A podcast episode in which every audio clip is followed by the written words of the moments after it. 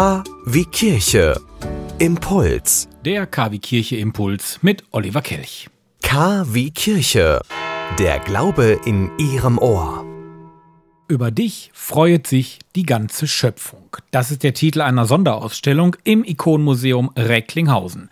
Beziehungsweise genauer gesagt in der Kunsthalle. Im Ikonenmuseum ist kein Platz mehr.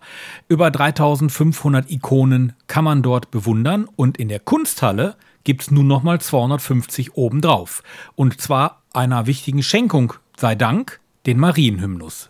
Dr. Lutz Rickelt, er ist Leiter des Ikonenmuseums in Recklinghausen, erklärt, was es dort genau zu sehen gibt. So in dieser Zusammensetzung ist es auch die bedeutendste Sammlung, die also in dieser Zusammengehörigkeit sich hier im Ikonenmuseum tatsächlich befindet. Es sind also hauptsächlich auf Holztafeln gemalte Ikonen, die aus relativ frühen Zeiten noch stammen, also 15. bis 17. Jahrhundert. Dazu auch einige Metallikonen, auch Metallobjekte so aus dem liturgischen Bereich und einiges aus dem Bereich der Alltagsfrömmigkeit. Also man kann da eine relativ große Vielfalt ostkirchlicher Kunst dann auch erleben. Das Ikonenmuseum in Recklinghausen gilt ja als das wichtigste Museum christlich-orthodoxer Kunst außerhalb der ostkirchlichen Länder.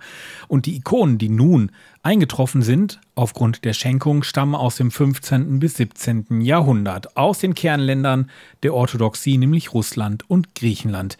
Wie gesagt, das Ikonenmuseum ist zu klein, dementsprechend wandert man aus in die Kunsthalle.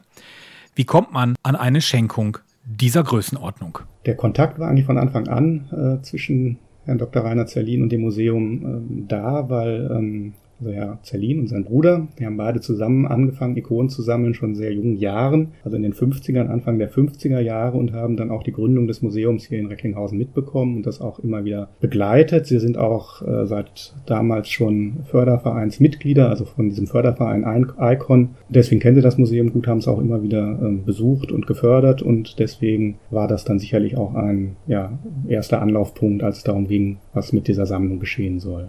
Gut für Recklinghausen, gut für das Ikonenmuseum hier in unserer Stadt. Das ausführliche Interview mit Lutz Rickelt gibt's am 22. Juni bei KW Kirche und danach auch hier im Podcast. Sie wünschen tagesaktuelle christliche Nachrichten, das tägliche Evangelium oder möchten sich über unsere kommenden Themen informieren? Dann schauen Sie auf unserer Webseite vorbei www.kwkirche.de. Übrigens, Sie finden uns auch auf Facebook, Twitter und Instagram.